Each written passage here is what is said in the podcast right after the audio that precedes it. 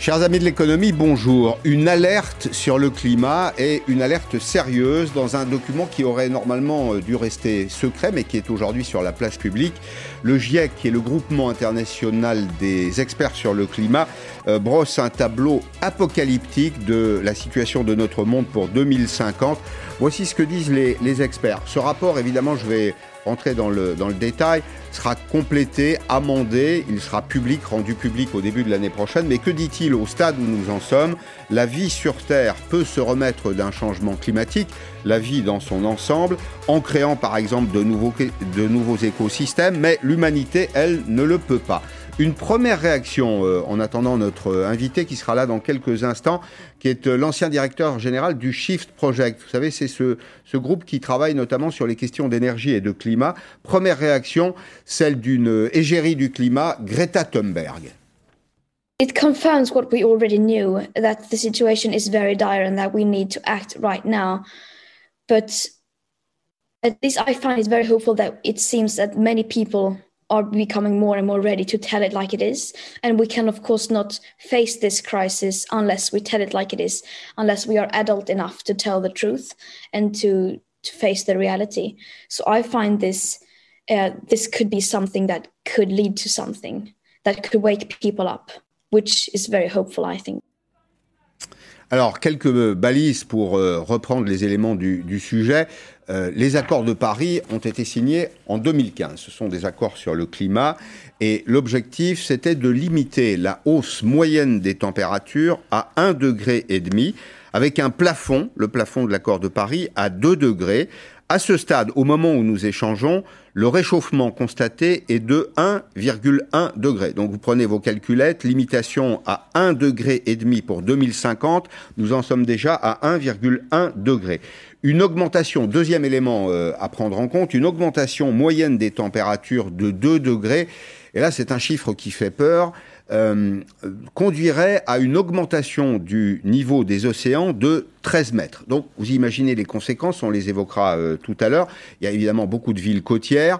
Je pense euh, à des villes françaises, je pense à des villes européennes, mais aussi à toutes les villes chinoises. Vous savez, la réserve de population en Chine se concentre sur les grandes agglomérations qui sont des agglomérations de bord de mer.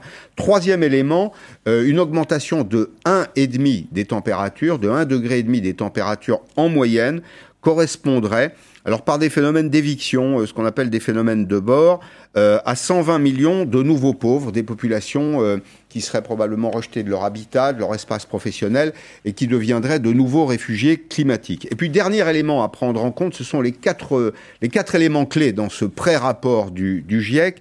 Une augmentation des températures correspondrait à une baisse de la production agricole, donc là parle de remplir nos assiettes, de 4 à 10% Alors on va se poser la question de savoir si ce changement climatique, et je crois que c'est la question centrale, est anthropique. Est-ce qu'il est lié à l'activité humaine?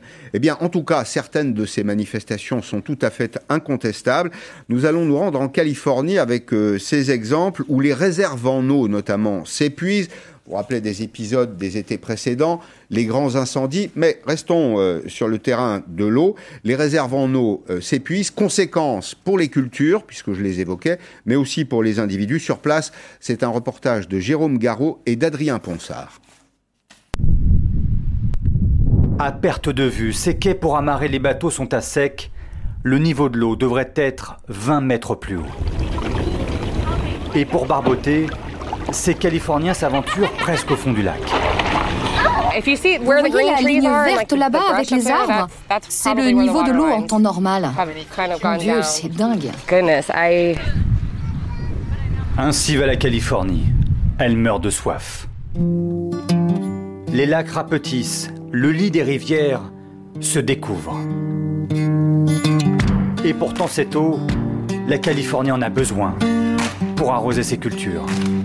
80% des amandes vendues dans le monde poussent ici, mais les amandiers sont gourmands. Trop gourmands pour cette sécheresse.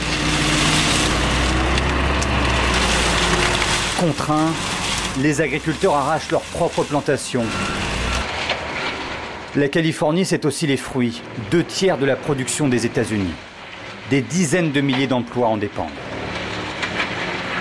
Ici, vous voyez, dans ce champ, on n'a rien planté. On l'avait préparé pour cette saison, mais il n'y a pas d'eau pour ce champ. Il n'y aura pas de récolte, pas de travail pour les ouvriers. Un tiers de mes terres sont comme ça, vides. Les agriculteurs sont les premiers à subir les restrictions d'eau. Mais cette crise touche maintenant toute la Californie. Même les villes s'inquiètent. À deux heures de route, nous voici maintenant à San Francisco l'une des métropoles les plus riches d'Amérique.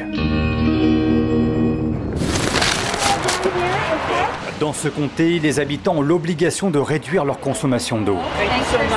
Moins 40%.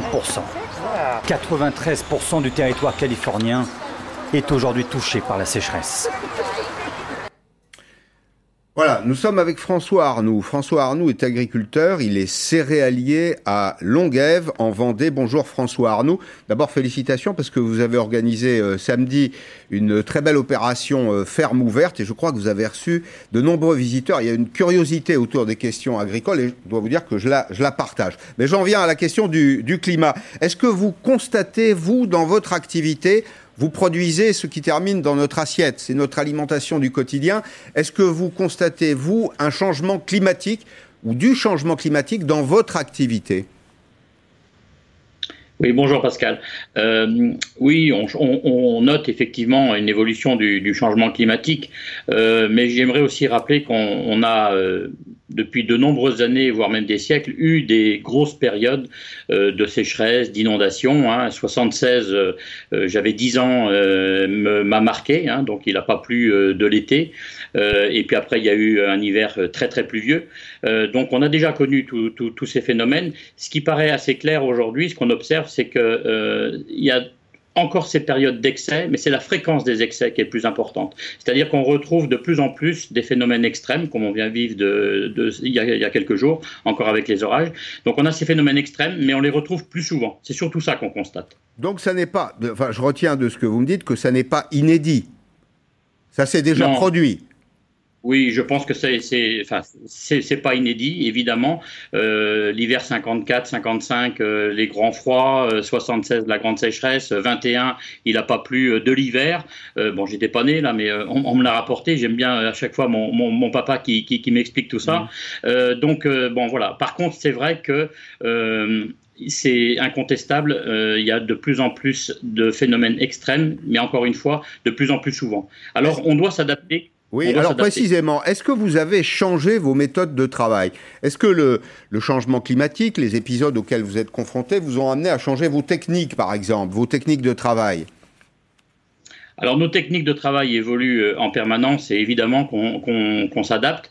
Donc, euh, eh bien, tout simplement, par exemple, euh, quand on travaille le sol, eh bien, on essaye de le travailler au, le minimum, bon, pour plein de raisons, mais surtout aussi pour donc garder la fraîcheur, garder l'humidité dans le sol. Par exemple, pour faire lever les, pour faire lever les, les, enfin, pour faire lever les, donc le maïs, le blé, enfin nos, céréales. Donc ça, c'est un premier élément. Et puis, on a aussi donc des cultures qui on essaye donc comme la luzerne par exemple, qui sont moins consommatrices en eau, mais euh, on, a, on est obligé d'avoir quand même euh, tout le temps les mêmes cultures, donc le blé, euh, le blé tendre, le blé dur, le tournesol, le maïs, qui sont des plantes qui sont importantes pour nous. Et contrairement à ce qu'on peut croire, euh, c'est pas des cultures qui consomment plus d'eau, c'est des cultures qui consomment de l'eau durant toute l'année, par exemple pour le blé, et puis pour le maïs durant l'été. Est-ce que vous êtes d'ailleurs économe en eau? Est-ce que, vous savez, on fait le reproche, vous l'avez dit, hein, au d'être très, très, consommateur d'eau. C'est une espèce de contre-culture dans l'hémisphère nord, euh, en tout cas à des endroits où il pleut moins, notamment euh, l'été. On arrose beaucoup. Est-ce que euh, vous êtes économe de la ressource en eau? Ça fait partie des sujets d'ailleurs qui sont évoqués par le, par le GIEC. le GIEC évoque les phénomènes que vous avez vous-même décrits, des phénomènes extrêmes, mais aussi la raréfaction de la, la ressource en eau. Alors, par rapport à la raréfaction de, la ressource en eau, ce qu'on fait, euh, et on a, on a un très bon exemple en Vendée, c'est que on a eu un, depuis déjà de plus de dix ans un gros programme de stockage en eau euh, et ça nous solutionne énormément euh, notre difficulté pour irriguer nos, nos, nos cultures. D'ailleurs, entre parenthèses, hein, le, le, maïs, contrairement à ce qu'on peut croire, ce, n'est pas une culture qui consomme plus d'eau que le blé, simplement elle le consomme durant l'été, donc durant la période où mmh. effectivement on a besoin de beaucoup d'eau. Donc l'idée, c'est vraiment de stocker l'eau et, et, ça fonctionne très très bien. un exemple très concret, si vous permettez. Euh, il y a deux mois, on a vécu une grande sécheresse, une sécheresse printanière très importante. Euh, on a pu irriguer une certaine partie de mon exploitation, qu'une partie. Et je n'ai pas irrigué suffisamment là où j'ai irrigué, c'est pas suffisamment tellement c'était extrême. Et puis depuis là, depuis huit jours, on s'est pris 130 mm. Et c'est 130 Voilà. Donc en fait, il, peut, il ne peut, il ne pleut pas moins. Par contre, euh, il, pleut par des phénomènes intenses. Donc, si on avait possibilité, en fait, tout simplement, de stocker euh, là où il y a des, excès, eh bien, on l'utilise quand on en a réellement besoin. Mmh. Et euh, donc, je crois, j'espère beaucoup, en tout cas, dans le, dans le, dans le Varenne de l'eau, euh, parce qu'il y a plein d'idées qui sont euh, lancées. C'est des idées qui sont très pragmatiques et sont évidentes pour nous. Et il faut, il faut vraiment stocker l'eau quand il y en a besoin. Vous savez, ici en Vendée, on, on a stocké l'eau, on stocke l'eau l'hiver et on stocke simplement 2% de l'eau qui s'en va à la mer. Mmh. Donc on a une marge de manœuvre qui est énorme. Il faut simplement lever les contraintes réglementaires.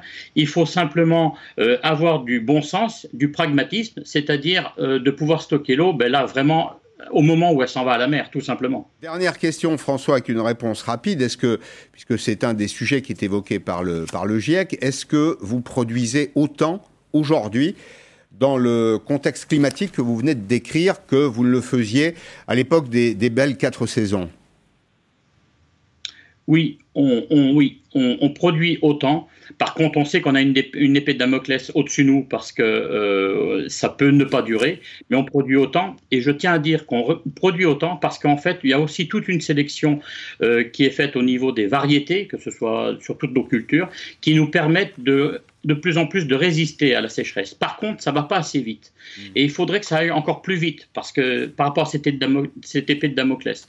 Donc, euh, il faut vraiment encourager toutes les méthodes, toute la technologie qu'on a à notre disposition pour nous euh, trouver des variétés qui peuvent tenir à ces excès d'eau ou à cette sécheresse ou à ces à de chaleur. Merci. Merci François, on a compris qu'il faut faire un petit peu de génétique. C'est ce qu'on a compris, c'est ce que je retiens. Euh, bonjour, bonjour Cédric Riegenbach, vous êtes ingénieur, vous êtes consultant sur les enjeux de stratégie climat. Vous avez pris connaissance comme moi de ce pré-rapport du, du GIEC. J'ai bon, pris soin de dire qu'il ne s'agissait que d'un pré-rapport. C'est un document qui va être complété, amendé probablement. Enfin, on a quelques grandes lignes. Euh, on a euh, malgré tout, euh, et c'est la première question que je voulais vous poser, euh, des climatologues qui pensent pas tout à fait la même chose que le, le GIEC. Il y a notamment celui-ci qui est euh, climatologue au MIT, mhm. Massachusetts Institute of Technology, Richard Linzen, qui dit les générations futures, et ce sera ma première question, se demandent pourquoi on se, se demanderont à l'avenir, pourquoi en ce début de 21e siècle, le monde développé s'est plongé dans une panique hystérique sur la base d'exagérations grossières. le changement climatique est-il un vrai danger? Oui, je suis étonné que vous preniez l'avis d'une personne qui est un peu minoritaire dans l'ensemble des, des, centaines, si ce n'est des milliers de, de, chercheurs du GIEC. C'est une voix parmi d'autres. Oui, voilà, c'est une voix parmi d'autres. Euh, donc, euh, il y a eu plusieurs générations de, de comment dire, de, réactions par rapport au, au constat du mmh. GIEC. Le GIEC nous dit trois choses. Il y a un réchauffement en cours, il est dû à l'homme, et euh, si on continue comme ça, ça va être catastrophique. Et donc on a eu une première euh, génération de, de, personnes pour, euh, pour euh, nier ces, éléments en disant d'abord il n'y a pas de réchauffement. Alors bon, maintenant que ça se voit comme le milieu de la figure, c'est plus tellement tenable. Ensuite, ils ont commencé par dire oui, d'accord, il y a des réchauffements, mais, mais c'est naturel, il y a toujours eu des changements climatiques et celui-là n'est pas dû à l'homme. Bon, le problème, c'est que là, un degré en 100 ans et puis plusieurs degrés à nouveau en quelques dizaines d'années, c'est du jamais vu dans l'histoire de la Terre. Donc bien sûr que si, que c'est bien lié aux émissions. Il y a une corrélation. Il y a une corrélation, si vous voulez. Mm. Ça fait 10 000 ans que le climat est stable, ça fait 150 ans qu'on brûle les énergies la température se met à augmenter, et en plus de ça, on sait l'expliquer. Hmm. Donc là-dessus, ça ne tient plus non plus. Et maintenant, on a une troisième génération euh, pour s'opposer à ça qui s'appelle quelquefois des climato-réalistes et qui disent oui, d'accord, ça va réchauffer, il y a un changement en cours, mais arrêtez de nous dire que c'est si catastrophique que ça. Hmm. on va en parler. Vous allez voir que malheureusement, il y a de quoi s'alarmer. Alors, je, reviens à la première citation. Euh, euh, vous êtes arrivé entre-temps. Alors, ce sont les, problèmes de circulation à Paris. Mais on a bien précisé, c'était le pré-rapport du GIEC, que autant la vie sur Terre peut se remettre, euh, d'un changement climatique majeur en créant de nouveaux écosystèmes. C'est ce que dit ce pré-rapport du GIEC. En revanche, l'humanité, elle, ne le peut pas. Et ce que nous dit ce, ce rapport, au fond, c'est qu'il y a une espèce de danger mortel, mortifère en tout cas, qui plane sur peut-être pas le, les écosystèmes, mais l'espèce humaine que nous sommes. Oui, c'est important de rappeler qu'on n'est pas en train de parler de la planète ou de la vie sur Terre, on est en train de parler des conditions, voilà, des conditions de la vie pour les humains. Euh, et, et c'est même pas ce qui doit être en jeu, c'est même pas une question de survie, c'est une question de, vivre correctement, d'avoir un climat stable et d'avoir des conditions pour, oui, pour une terre préserver humainement habitable. Humainement habitable, voilà, c'est ça, parce que si c'est euh, s'il y a quelques euh, centaines ou milliers d'humains qui sont en mode survie à la fin du siècle pour pour voir si voilà jusqu'où combien de générations ils vont réussir à vivre, bah, c'est pas très c'est pas très glorieux. Donc euh, je ne dis pas que c'est ce qui va se passer, simplement dans les scénarios du pire, les scénarios où on est dans le, dans le haut des émissions, et pour l'instant on est sur cette trajectoire, hein. mmh. dans ces scénarios-là, il y a vraiment euh, matière à s'inquiéter pour la survie de, plusieurs, euh, enfin une grosse partie de l'humanité. Alors les, scientifiques ont, ont, pour avancer des chiffres, ils avancent des chiffres quand ils sont véritablement sûrs d'eux, donc c'est plutôt des fourchettes basses. Mais euh, entre les baisses de rendement agricole que vous avez évoquées juste avant, qui, qui, vont s'accentuer à l'avenir, les, problèmes de ressources en eau douce, l'impact sur la biodiversité. Aujourd'hui, ce n'est pas le changement climatique qui est le premier impact sur la biodive, mais ça va venir, ça va finir par devenir plus important que les autres impacts. Ben, tout ça, ça va faire que la vie sur Terre va devenir de plus en plus compliquée pour des millions et même des milliards d'humains. Alors, il y a une idée qui m'a intéressé dans ce que j'ai lu sur ce mm. pré-rapport, c'est l'idée du point de bascule. Est-ce qu'il y a un point de bascule Et question de curiosité, c'est de savoir où il est. Alors, le problème de ces points de bascule, c'est que c'est très difficile de les chiffrer précisément. À partir de quelle température on a ce point de bascule et quelle est l'ampleur euh, de ces points de bascule On le définit. Point de bascule, ça veut dire que c'est irréversible? C'est ça. C'est le côté irréversible. Alors, sachant qu'une grosse partie du réchauffement climatique actuel est déjà irréversible. C'est-à-dire que si on faisait tout ce qu'on peut, même si on arrêtait tout aujourd'hui, avec l'inertie, on gagne déjà encore un demi-degré. il y a un effet d'inertie, on gagne déjà un demi-degré. les, émissions, la concentration en CO2 pourrait descendre légèrement si on arrêtait tout tout de suite, mais la concentration en CO2, et, elle se stabiliserait à un niveau où de toute façon la température se stabilisera euh, pas, loin, pas loin des 2 degrés, euh, ou en tout cas au moins, au moins 1 degré 5. Donc euh, c'est, il y a déjà un côté, il y a un côté irréversible dans ce qui a déjà eu lieu. Mais après, on, on parle de choses qui sont non seulement irréversibles, mais qui sont avec un effet d'amplification. C'est-à-dire qu'il y a des conséquences du changement climatique qui elles-mêmes dégagent par exemple des gaz à effet de serre ou, ou, alors elles ont un impact sur la couleur de la Terre, comme la banquise qu'ils font par exemple. Mhm. Et du coup, euh, on a une surface qui est moins blanche et qui absorbe plus la lumière et qui, euh, qui se réchauffe. Et ça, ça a pour effet de, un emballement, c'est une boucle de rétroaction, ça fait une, exponentielle qui se stabilisera plus tard, euh, évidemment, mais euh, qui, devient très dangereux. On perd le contrôle du climat de certaine façon. Dans, les chiffres que j'ai retenus, là, il y a cette augmentation moyenne à 2 degrés sur le siècle, hein, mm. avec comme conséquence une. 2 degrés, c'est dans le meilleur des cas. Hein. Oui, dans le meilleur des cas. Mais enfin, c'est cette hypothèse qui est, mm. qui est retenue, là, avec une hausse du niveau des mers de 13 mètres. Je pense aux gens qui vivent euh, au bord de la mer. Ça signifie mm. quoi? Sur l'augmentation du niveau de la mer, il y a des grosses incertitudes. Donc 13 mètres, c'est probablement le haut de la fourchette et euh, il faudra regarder plus précisément les chiffres. mais, mètres. Euh, mais même si c'est 4 mètres, c'est, non, mais c'est énorme. C'est, mm. à ces, niveaux-là, c'est énorme. Alors moi, j'ai pas vu ça, donc je n'ai pas, euh, je, pas encore pris connaissance de tout. Je ne vais pas vous le confirmer. pour l'instant, ce que j'ai vu, dans des scénarios 2 degrés, on est plutôt sur un mètre dans les derniers rapports. C'était les derniers rapports. Le, pré-rapport du GIEC le, précise. Hein. on s'est trompé. C'est, ce qu'ils disent. Prochain. Alors c'est très, très possible. Ce qui se passe avec ce, ce genre de prévision, c'est que au fur et à mesure que, les scientifiques comprennent mieux les sujets, ils sont capables de donner des chiffres là où ils ne pouvaient pas autrefois. Donc autrefois, qu'est-ce qui se passait? Jusqu'au dernier rapport du GIEC, qui était le cinquième. Jusqu'au cinquième, quand ils ne savaient pas, ils ne disaient rien. C'est la prudence des scientifiques, c'est normal, c'est mmh. comme ça qu'ils fonctionnent. Sur l'élévation du niveau de la mer, qu'est-ce qui fait cette élévation? Il y a l'eau de la mer qui se dilate. Ça, on peut à peu près l'estimer. C'est pas facile à calculer, mais on arrive à l'estimer.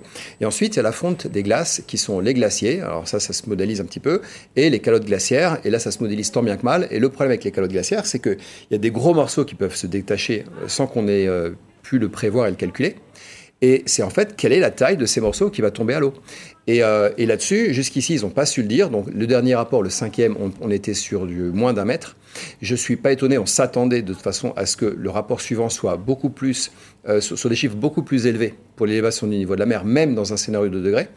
Et, euh, et, là, le 13 mètres, je, je, désolé, j'ai pas eu le temps de regarder ça, je ne savais pas que c'était à ce point-là. C'est euh, véritablement. C'est la pire des hypothèses, mais c'est une hypothèse qu'il faut euh, envisager. C'est probablement le haut de la fourchette. Oui, c'est le haut de la fourchette. Alors, il y a aussi le pire du pire, il y a les phénomènes d'amplification que vous évoquez.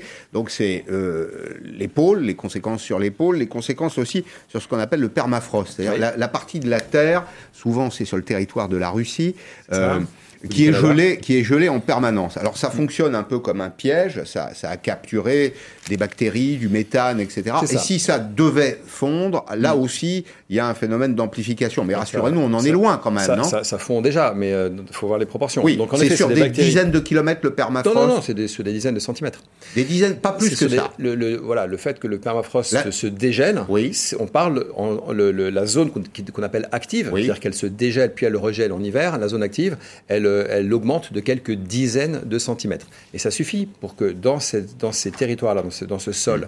comme vous l'avez dit, il y a des bactéries qui ont été emprisonnées, qui sont gelées. Alors, les bactéries, on peut les congeler. Je pense au coronavirus, euh, au, au, virus, il y a des bactéries, des virus, il y a tout. Enfin... Oui, il peut y avoir des virus, il y a des bactéries. Euh, on a vu des cas d'anthrax qui, qui, qui, ont été relâchés dans ces, dans ces circonstances-là. Et donc, ces, ces micro-organismes qui, qui ont tout à fait la possibilité d'être congelés et dégelés euh, sans, mm. sans, que ça les tue, eh ben, ils vont se retrouver à nouveau dégelés et être en mesure de se de, se, libérer, de se, voilà, de se mmh. reproduire. Mmh.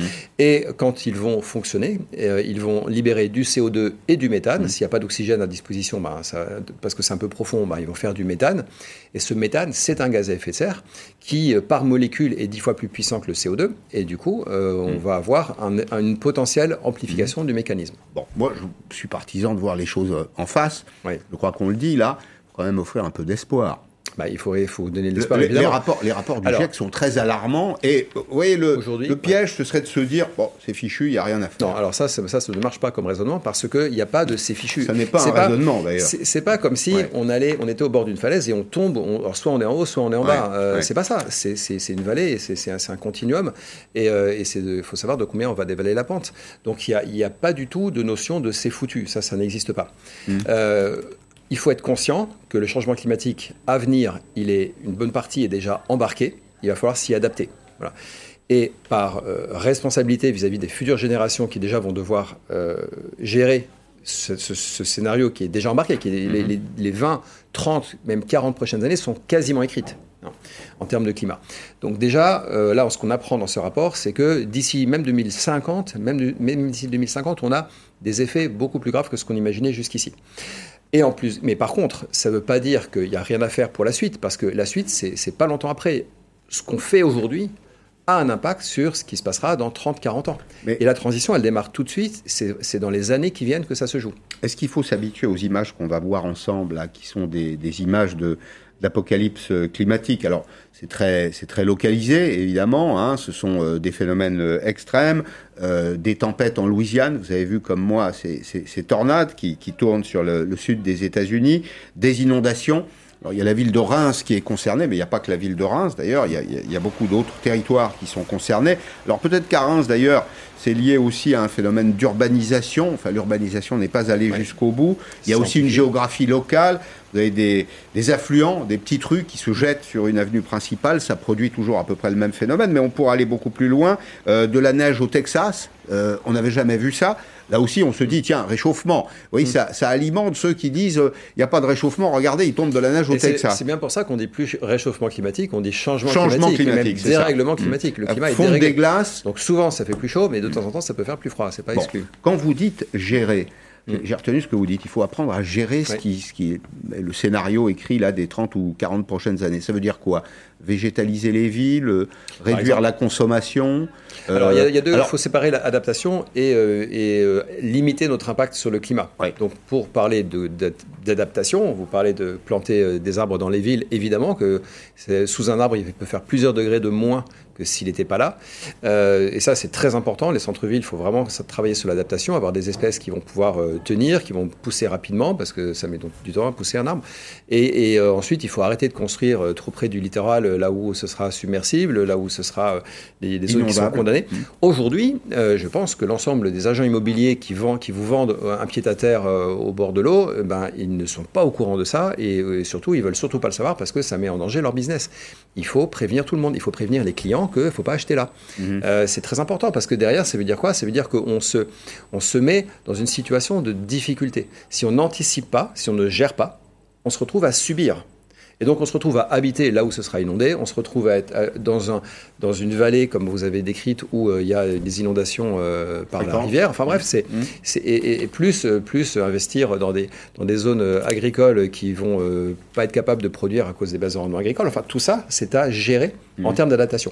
Et après, il y a aussi limiter notre impact. Alors limiter notre impact. la France précisément, 1% de la population du monde. 1% des émissions de gaz à effet de serre, plutôt bon élève, c'est ça? Euh, on, peut toujours faire mieux. Donc, non, on peut, euh, voilà. bien sûr. On n'est pas, on n'est pas les plus pas l'objet de ma remarque, mais on n'est pas les plus mauvais. On n'est pas les plus mauvais. On a encore beaucoup de travail à faire. Comment on entraîne? Parce que euh, les phénomènes qu'on évoque sont des phénomènes qui ignorent les frontières. Comment on entraîne le monde entier euh, derrière cette, euh, cette ambition? Les Américains doivent bien se rendre compte, les gens qui vivent en Californie doivent se rendre compte qu'il y a des, euh, des incendies tous les étés, qu'il fait très chaud, qu'il manque de l'eau. Alors on n'a pas vu le reportage qu'on a diffusé en Californie, Jérôme Garot. Aujourd'hui on distribue, on distribue des, des petits bidons d'eau parce qu'il en manque, hmm. tout simplement. vous vous demandez comment est-ce qu'on entraîne le monde Oui, c'est ça. Bah, en étant les premiers. Oui. Comment vous voulez faire autrement? Euh, C'est pas depuis la France qu'on va téléguider les Chinois ou les Américains pour euh, faire la transition avant nous. Donc la, seule chose qui est à notre portée, c'est de faire le travail nous-mêmes, de, commencer la transition à fond dans notre pays, et puis d'aller euh, commencer à mettre la pression aux autres pays en leur disant regardez nous on a fait ceci on a fait cela euh, et, et, puis là il se passera quelque chose. C'est jamais en disant j'attends que les autres commencent mmh. que ça que les choses vont se faire. Parce que si on fait ça on est sûr que ça marchera pas. Mais on peut avoir un leadership nous les, Français bien sûr bien sûr. Ce qui est, ce qui est ce qui est sûr, c'est que. Euh, alors, on ne peut pas être sûr que si on part les premiers, les autres vont nous suivre. Mais on est sûr d'une chose, c'est que si on part pas les premiers, il y a encore moins de chances qu'ils nous suivent. Voilà, ça, je pense qu'on sera d'accord là-dessus. Mhm. Est-ce que la France peut avoir un leadership? Bien sûr, tous les pays un petit peu euh, sur le devant de la scène peuvent avoir un leadership. Et il n'y a pas, sur un sujet comme celui-là, euh, c'est assez facile quand même de, convaincre, pour peu qu'on explique les choses, les autres pays qu'il y a quelque chose à faire. Mais je voudrais en venir sur un point très important. Pourquoi ça ne bouge pas aujourd'hui? Bah, Juste parce qu'on n'est pas au courant. Là, vous, avez, vous, prenez le temps dans cette émission de, mhm. prendre vraiment euh, le temps d'expliquer. C'est très rare. Mais au-delà de ça, euh, le, grand public connaît très vaguement le sujet. Mais attendez, les Français, les Français qui vivent en ville savent que les étés sont caniculaires, insupportables. on, a été obligé de s'équiper de climatisation quand on en avait les moyens. Euh, il y a des phénomènes euh, extrêmes de neige, de vent, d'inondation. Enfin, aujourd'hui, on ne peut pas ignorer ce qui se passe. Oui, mais combien de personnes sont, sont en mesure de vous expliquer depuis le début des activités humaines jusqu'aux conséquences chez eux d'une canicule hmm. euh, ou d'une inondation, vous expliquez le hmm. mécanisme? Bah, Très peu de monde. Et ça, il faut l'expliquer. Ça, ça s'explique. Ça, il y a des. il y a euh, toujours des voies contraires parce qu'il faut aussi euh, être à charge et, à, et, à, des charges. Sur, non, non, mais, sur les mécanismes de base, on a, on a compris le. On a compris. mais regardez, par exemple, un, professeur de hmm. physique chimie qui est assez connu dans le dans le milieu, Richard Drombowski, qui enseigne à l'université d'Aix-la-Chapelle, dit, regardez ce qu'il dit. Et ça, c'est une mise en cause très, très directe. Et je vous demanderai de le commenter après. Des collègues financent des instituts entiers grâce au climat. C'est-à-dire qu'ils disent en substance le climat c'est un business, c'est un commerce. Mmh. Ils n'ont euh, aucun moyen de faire machine arrière car leur institut serait ruiné. Puis il y a même pire que ça, vous avez un prix Nobel de chimie, un Américain qui s'appelle Carrie Mullis qui dit la climatologie est une plaisanterie. Il mmh. faut d'abord parler la même langue ou en tout cas lire ensemble la même partition. Alors dans ce qu'il dit, il y a une partie qui est vraie. Il y a des, il y a des laboratoires aujourd'hui qui sont financés pour travailler sur le climat. Ça c'est vrai. Bah, heureusement. Bah oui. vu, vu l'ampleur de l'enjeu. Heureusement. Est-ce que c'est est -ce c'est mal mm. Est-ce que c'est mal de gagner de l'argent Alors moi, je, vis, mon, métier, c'est d'aider les entreprises mm. euh, à travailler sur les enjeux climatiques et sensibiliser leurs salariés, par exemple, aux enjeux climatiques. Mm. Je, gagne ma vie avec ça. Est-ce que c'est mal bah Non, moi, j'ai pas de problème à, vivre de ça. Donc, euh, je comprends pas l'accusation. Et donc, s'ils devaient faire marche arrière, ça marcherait pas. Bah, euh, oui, à part qu'ils n'ont pas ils sont pas forcément envie de faire marche arrière, puisque les résultats de leur recherche les amènent à conclure que c'est de plus en plus, plus ça va, plus ils concluent que c'est grave. Mm. Donc euh, voilà, je crois que là, est-ce qu'on a répondu. doit pas faire peut-être une meilleure pédagogie du euh, changement climatique? J'ai bien noté, hein. je pense. Pas de réchauffement, il y a un réchauffement, mais il y a aussi parfois un refroidissement à certains endroits du changement climatique. Est-ce que le discours très anxiogène conduit notamment par euh, les partis écologistes, mm. euh, n'est pas contre-productif? Je sais que vous avez été proche de Jean-Marc Jancovici. Tout à fait. Jean-Marc Jancovici, qui est crois, écologiste hein, dans, dans, dans l'âme, défend le maintien du nucléaire en France comme mhm. un outil de transition vers des mhm. énergies qui seraient plus durables. Or, mhm.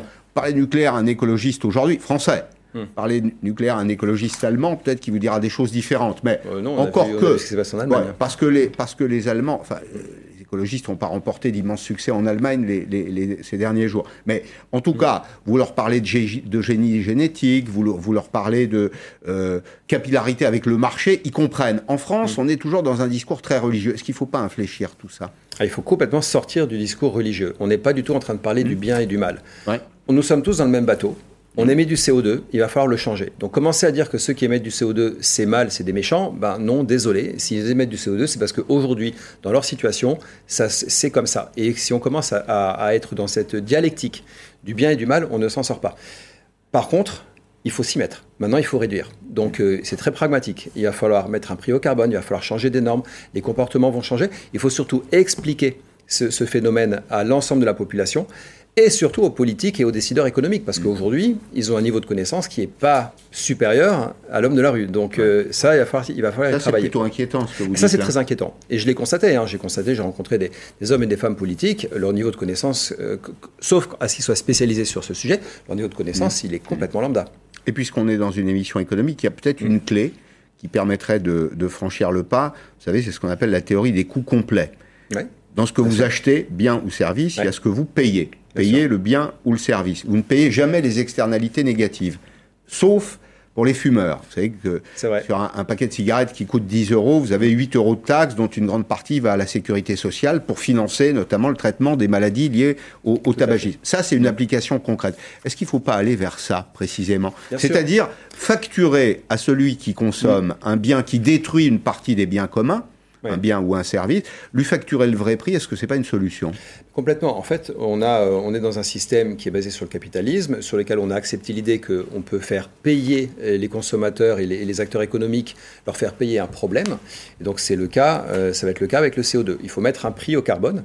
Et si on met un prix au carbone, ça permet quoi? Ça permet que les acteurs économiques vont se comporter comme des acteurs économiques normaux, c'est-à-dire ils sont égoïstes, ils veulent maximiser leur profit, mais pour maximiser leur profit, ils vont investir dans les technologies bas carbone.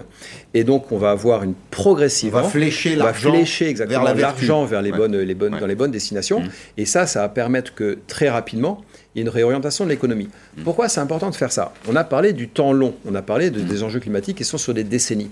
La transition, elle, c'est pas sur des décennies, c'est dans les années qui viennent. Donc il faut très rapidement mettre en place ces mécanismes de type prix du carbone ou normes, etc. Parce que ensuite, ça va permettre de réaligner son business model mm. sur des nouvelles, des nouvelles conditions. Et là où les entreprises doivent aujourd'hui réfléchir, mais très rapidement, c'est que ce prix du carbone, il n'est pas encore là. Il y en a un avec les marchés, mais il n'est mm. pas, il pas suffisant.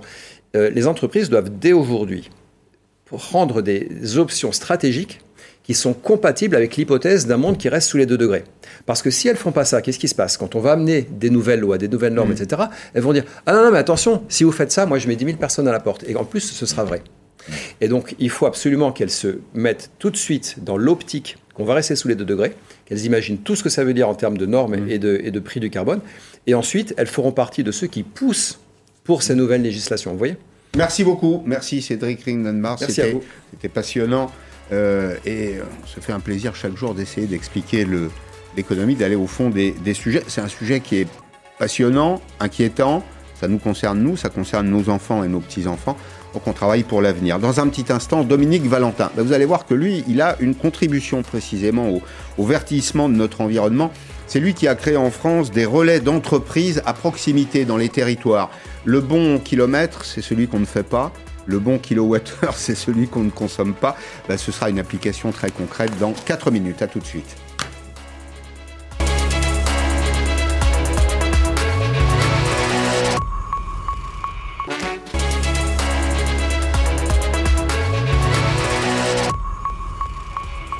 La deuxième partie de Périscope avec Dominique Valentin. Bonjour. Bonjour. Vous êtes un Ardennais qui s'est euh, échappé en Occitanie, c'est ça? Depuis 15 ans maintenant, oui. Depuis 15 ans. Alors, vous avez créé deux entreprises, vous êtes à, l'origine de deux initiatives qui sont euh, particulièrement intéressantes dans la période que nous traversons. Relais d'entreprise, d'abord, euh, c'est une référence au relais de poste. Euh, ce sont des espaces de travail qui sont implantés en milieu rural. C'est euh, une centaine d'espaces de, travail en France. Et puis vous venez de créer, alors vous surfez sur une tendance là, hein, Vivre au vert avec quatre associés. Vous êtes cinq en tout. Vous me racontiez d'ailleurs au passage que vous avez créé l'entreprise sans jamais vous rencontrer. C'est ça? Pendant la période, pendant la, mais c'est très c'est un exemple qui illustre le fait qu'on peut faire des affaires, y compris en temps de, Covid, en se rencontrant euh, sur les réseaux sociaux ou par euh, visioconférence. Complètement. C'est étonnant ça. Oui, mais c'est vraiment pour montrer qu'on peut faire beaucoup de choses à distance. Et vous accompagnez un phénomène connu qui est l'exode urbain pour les citadins qui veulent vivre à la campagne. Votre pitch, alors on parle aujourd'hui de pitch, mais c'est votre profession de foi, c'est le lieu avant le bien. Expliquez-moi ça. Le lieu avant le bien au niveau de Vivre au Vert, c'est qu'on s'est rendu compte que euh, bah, l'exode urbain qu'on a connu pendant la première période de confinement avait amené un certain nombre d'urbains à, partir un peu partout euh, et souvent même de flasher sur des biens immobiliers sans même se poser la question si ce bien se situe sur un territoire qui les correspond, qui leur correspond en matière de euh, présence de services, l'éloignement d'une ville. Et nous, on s'est dit il fallait absolument apporter une réponse concrète avec des critères objectifs pour choisir son lieu de, vie ne pas le subir surtout. Alors celui qui se connecte sur Vivre au vert, voilà, j'ai une intention, euh, j'ai des enfants, je veux m'installer à la campagne, donc je veux vivre au vert. Comment, je m'y prends et quel service vous m'apportez? Ben En fait, vous allez euh, renseigner un certain nombre de critères. On en a plus de 60 en portefeuille, une trentaine aujourd'hui sont euh, actifs, tels que l'éloignement d'une ville. Vous dites, on m'autorise à faire du télétravail, donc je vais pouvoir m'éloigner de la ville et il faut que je sois quand même à deux heures de Paris, mais je veux avoir un territoire où j'aime aller dans la nature, donc il me faut un territoire de faible densité avec de la forêt, euh, mais je veux quand même que mes enfants puissent aller à l'école euh, à pied, donc je veux être à un hôpital pas trop loin. Un hôpital pas trop loin. Bref, vous mm. rentrez plein de critères et ensuite vous faites afficher la carte et là vous avez un quadrillage de France qui s'opère sur des dalles de 25 km, 5 km par 5 km. Si la dalle est verte, c'est qu'il y a 100% des critères de réunis. Jaune, il manque un critère. Orange, il manque deux critères. Bien sûr, mm. vous savez quel critère il vous manque. Euh, et quand vous cliquez par contre sur une dalle verte, vous avez les biens immobiliers à vendre, à louer, mais aussi les offres d'emploi à pourvoir et les activités à reprendre et bientôt les activités de loisirs pour avoir en plus des points d'intérêt. Est-ce que vous constatez une accélération de cet exode? Est-ce que c'est est -ce vrai? Alors c'est vrai, euh, d'ailleurs beaucoup de professionnels de l'immobilier euh, constatent euh, cet engouement pour l'acquisition de biens immobiliers en dehors des grands centres métropolitains. C'est un phénomène qui, est qui existait déjà, hein, ce phénomène d'exode urbain déjà depuis les années 70, hein, mais il s'est accéléré et on, voit effectivement un regain d'intérêt pour des territoires de plus faible densité. Il y a un profil type de alors, on observe. De, clients ou d'internautes, là, en substance, en ce qui vous concerne Alors, bon, déjà, on a, nous, euh, pratiquement 40% des inscrits à la plateforme Vivre au Vert qui sont originaires de l'île de France. Mais pas que, puisqu'on a aussi des Lyonnais, on a aussi des Toulousains, on a aussi des Nantais. Donc, quand même, plutôt des profils urbains. Euh, on a ensuite euh, différents euh, profils, à la fois ceux qui veulent garder leur activité, et donc c'est pas du tout les profils d'exodeurs des années 70 qu'on appelait les éleveurs de chèvres ou les poseurs de yourtes, hein, qui viennent dans les territoires ruraux pour changer complètement de vie. Ça existe, mm. mais aujourd'hui, ce sont ceux qui gardent leur métier. Et qui veulent le pratiquer ailleurs, euh, là où il y a et c'est techniquement possible aujourd'hui. La bonne nouvelle, c'est que c'est techniquement possible, bah. à quelques conditions près, évidemment. Bah, en fait, pour la première fois, je pense, depuis euh, la, nuit des temps et la création de notre civilisation, on peut s'affranchir de son lieu de travail pour déterminer son lieu de vie. Et d'ailleurs, vous avez même des entreprises qui sont passées ce qu'on appelle en 100% remote, c'est-à-dire 100% télétravail. Alors, ça veut dire aussi, attention, ça peut dire aussi euh, exode euh, des cols blancs, hein, délocalisation des cols blancs, euh, concurrence mondiale. Et d'ailleurs, vous avez les Canaries hein, qui, pendant la période de confinement, ont fait des grandes campagnes de, publicité. venez télétravailler aux Canaries et ils veulent accueillir 30 000 télétravailleurs. Alors, on n'est pas obligé d'aller aussi loin, c'est ça, on peut trouver en France, dans les territoires. on parle beaucoup de territoires aujourd'hui, moi j'aime me parler de des provinces, parce que les provinces, ça rappelle euh, la France de, de, l'histoire. Je trouve que le mot territoire est un peu condescendant.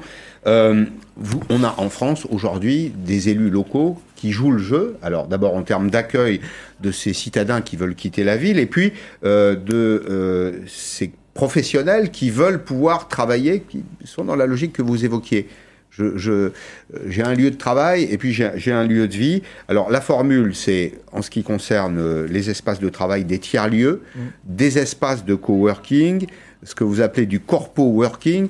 Vous êtes allé voir les élus locaux, vous leur avez dit voilà, vous avez euh, une salle polyvalente, vous avez euh, un bâtiment public qu'il faudrait réaménager, faites-le, je vous amène du monde, c'est ça? Ça, c'est la première société que j'ai créée en 2012 qui s'appelle Relais d'entreprise, hein, euh, faisait référence au, relais de poste, puisque un jour coincé dans les embouteillages sur la rocade de, Toulouse, alors que j'habite à 50 km de Toulouse, un territoire dortoir que j'appelle un peu le Canada Dry de la ruralité. Hein, ça mmh. ressemble à de la ruralité, mais c'est pas de la ruralité, c'est domaine dortoir. Je me suis dit que c'était complètement stupide de faire euh, cette route tous les jours pour finalement envoyer des mails, passer des coups de fil. Donc c'était bien avant, bien sûr, la Covid. Et euh, travailler à la maison, on a pu voir aussi les limites. Et d'ailleurs, tous ceux qui ont pratiqué le télétravail pendant la période de confinement ont pu se rendre compte qu'avec les enfants, avec euh, une connexion Internet qui n'est pas toujours très musclée, c'est pas évident. Et donc on s'est dit il fallait des troisième lieu, des tiers-lieux. C'est le terme un peu générique. On appelle mhm. plus ça maintenant des tiers-lieux d'activité ou des espaces coworking, de partage du travail, partage de mhm. l'espace de travail. Donc c'est des termes un peu barbares. Et nous on dit il faut s'affranchir de ces termes-là. Ce qu'il faut, c'est effectivement avoir des lieux de travail proches des domiciles et idéalement dans des bâtiments publics réhabilités. Et nous, on a aujourd'hui beaucoup de collaborations avec des collectivités territoriales. Mhm. Qui sont enchantées de maintenir sur place des gens qui vont travailler donc des gens qui iront consommer localement, c'est ça, qui n'iront pas dépenser leur argent euh, au restaurant, à la cantine le midi, mais qui vont faire travailler l'épicier, le supermarché du coin. Oui, c'est ce que je dis souvent, c'est que des habitants euh, de ces territoires vont redevenir des vivants et ils vont consommer. Mmh. Euh, parce que quand vous passez beaucoup moins de temps déjà dans les transports, vous en avez mmh. plus de temps pour cuisiner. Et puis, bon, c'est aussi qu'on va faire les courses là où on travaille et pas forcément là où on habite. Voilà, ça c'est l'économie du quotidien, c'est l'économie à hauteur d'homme. Mais pour bien travailler, Dominique Valentin, il faut être bien connecté je vais vous emmener dans un département cher à mon cœur, le Cantal, dans un petit bourg qui est, vous allez voir, très équipé, très connecté, sans doute mieux connecté que certains arrondissements de la région parisienne, comme le montre ce reportage de Christine Chapelle. La région parisienne, on la croit entièrement connectée depuis des lustres, mais ici, la fibre est en cours d'installation. Pour Ludovic, responsable d'un magasin informatique, son arrivée a tout changé. Là, vous voyez le téléchargement. Donc là, on a la quantité, donc vous voyez 2 gigas. Et on va mettre euh, à peine une minute, une minute trente à le télécharger. Avant, il nous aurait fallu 10 à 15 minutes minimum. La petite commune de Saint-Étienne-des-Morses, 800 habitants. Depuis plus d'un an, la fibre se déploie. Dans cet hôtel-restaurant, le travail est devenu beaucoup plus facile. On est passé du papier euh, à la DSL et maintenant on voit la différence. On gagne en efficacité euh, en termes de relations avec la clientèle, les fournisseurs, donc euh, c'est tout, tout bénef. Quelques maisons attendent encore d'être raccordées, mais monsieur le maire est attentif car autre avantage, la fibre est enterrée. C'est donc un gage de tranquillité pour ce village habitué aux hivers rigoureux. La fibre est insensible à l'humidité, est insensible aux ondes électromagnétiques, donc les orages on s'en fout, la pluie on s'en fout, le brouillard on s'en fout. Euh, c'est quand même beaucoup plus confortable. Près de 11 millions de foyers français sont déjà éligibles à l'installation de la fibre optique et donc du très haut débit. Voilà, alors il y a en France des zones qu'on qualifie de zones peu denses. Elles sont peu denses en, activité. Ça, ça, correspond peu ou prou, vous savez, à ce qu'on appelle la diagonale du vide. C'est-à-dire, hein, c'est une diagonale qui, qui, part de la frontière est et qui descend jusqu'aux Pyrénées. Ça fait quand même 22 500 euh, communes. C'est 18% de la population, mais 63% du, du, territoire. Vous voyez que c'est très asymétrique. Quand on le voit sur une carte de France, d'ailleurs, bah, on s'aperçoit, vous voyez, je parlais de la diagonale du vide, hein, tout ce qui est en bleu, c'est ce qui est sous-équipé. Pour accueillir... Euh, des candidats au télétravail, il faut évidemment des, outils de, connexion. Les, élus locaux, euh, les grands opérateurs aujourd'hui sont conscients du nécessaire réaménagement du territoire? Oui, alors il y a 11 ans, pour la petite histoire, quand on a créé le premier relais entreprise à, Rio Volves en Garonne, on avait à peine 500, euh, c'est même pas un méga, enfin on avait vraiment euh, pas du tout de connexion Internet. On a fait venir un opérateur en zone blanche. Ça nous a coûté 300 euros par mois, mais on a trouvé une solution de mutualisation d'une connexion. Aujourd'hui, cette problématique de la connexion Internet est en passe d'être vraiment résolue dans beaucoup de territoires, puisque la fibre arrive. Euh, vous parliez du Cantal, hein, le Cantal est très fibré, et d'ailleurs c'est un des critères importants que l'on a intégré dans la plateforme Vivre au Vert, et c'est un des critères souvent renseignés c'est l'existence de la fibre ou de la 4G, et on mmh. peut justement choisir son territoire avec ce mmh. critère-là. Il y a un mythe à déconstruire, c'est celui d'une France des, des, provinces qui serait peu connectée.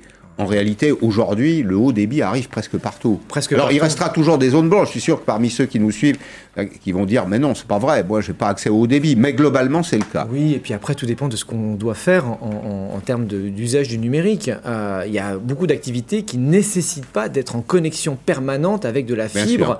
Bien sûr, si on veut faire une émission comme la vôtre euh, à distance, il vaut mieux avoir du débit. Mais sinon, pour envoyer un mail avec une pièce jointe, aujourd'hui, on peut tout à fait avoir un débit correct. Donc, euh.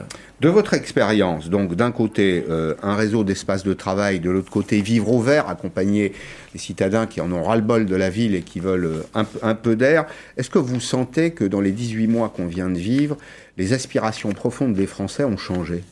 Oui, ça c'est clair. C'est clair qu'il y a euh, une prise de conscience que d'une part, la ville n'était pas forcément le territoire euh, choisi, mais souvent un territoire subi parce que euh, la proximité du lieu de travail, hein, puisque les emplois ont surtout été concentrés dans les centres euh, de densité, les centres urbains, euh, que euh, lorsque vous posez la question quel est l'endroit où vous aimeriez vivre, bah, c'est mm. plutôt à la campagne et plutôt en maison. À plus de 80% hein, des personnes citent le fait d'avoir une maison mm-hmm. avec un espace vert comme étant un endroit pour faire son barbecue et, éventuellement son jardin, parce que vous aviez tout à l'heure une émission sur le climat et la résilience par rapport au climat, par rapport à la résilience alimentaire, mm. être en capacité de se faire quelques légumes pour mm. pouvoir être un peu plus autonome. Et c'est de ça dont il s'agit aujourd'hui, cette prise de conscience qu'on peut à un moment ou à un autre revenir à une vie beaucoup plus simple. Euh, et cette vie plus simple, elle est aussi possible maintenant à la campagne. La simplicité, la beauté de la campagne. Merci beaucoup euh, Dominique Valentin et euh, longue vie à, ces, deux entreprises. Je pense que vous êtes sur des marchés porteurs. Merci beaucoup. Mm, merci à vous tous de nous avoir suivis. Arlette Chabot, ses débatteurs dans 5 minutes sur LCI. À demain en direct sur LCI à 16h. À demain.